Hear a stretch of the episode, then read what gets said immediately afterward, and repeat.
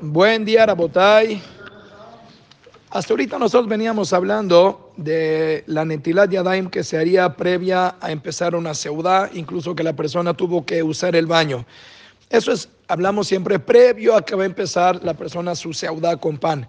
Pero ¿qué pasa si la persona usó el baño a la mitad de la seudá? Estaba comiendo y ahora tiene ganas de usar el baño.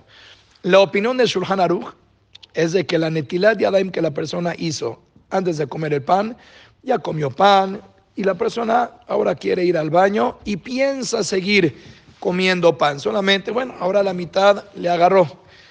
El Shulchan Aruch opina que la netilá que la persona hizo previa a comer pan expiró. El hecho de que entró al baño le cancela la netilá que hizo antes de haber dicho el amotzi.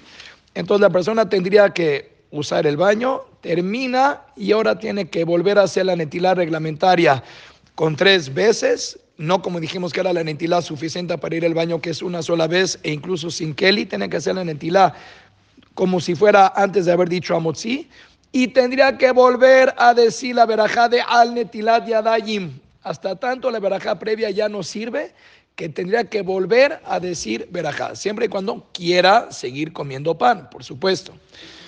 Está, tremendo. Decide que la netilá expira por haber ido al baño, pero así opina el Aruch. Y hay Haronim modernos, que decir, de nuestra época, que lo apoyan. Sin embargo, a muchos otros les dio miedo decir hasta tanto que tenga que decir verajá.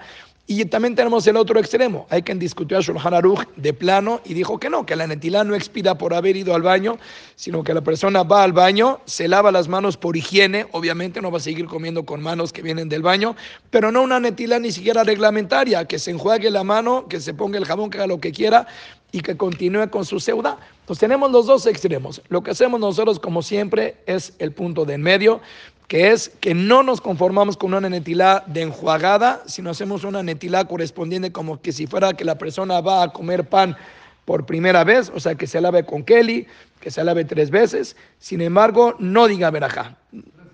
Sí, salteada porque viene del baño, salteada, exacto, para quitar el ruah tres veces salteada con Kelly, que se seque, que no diga verajá y que siga comiendo su pan.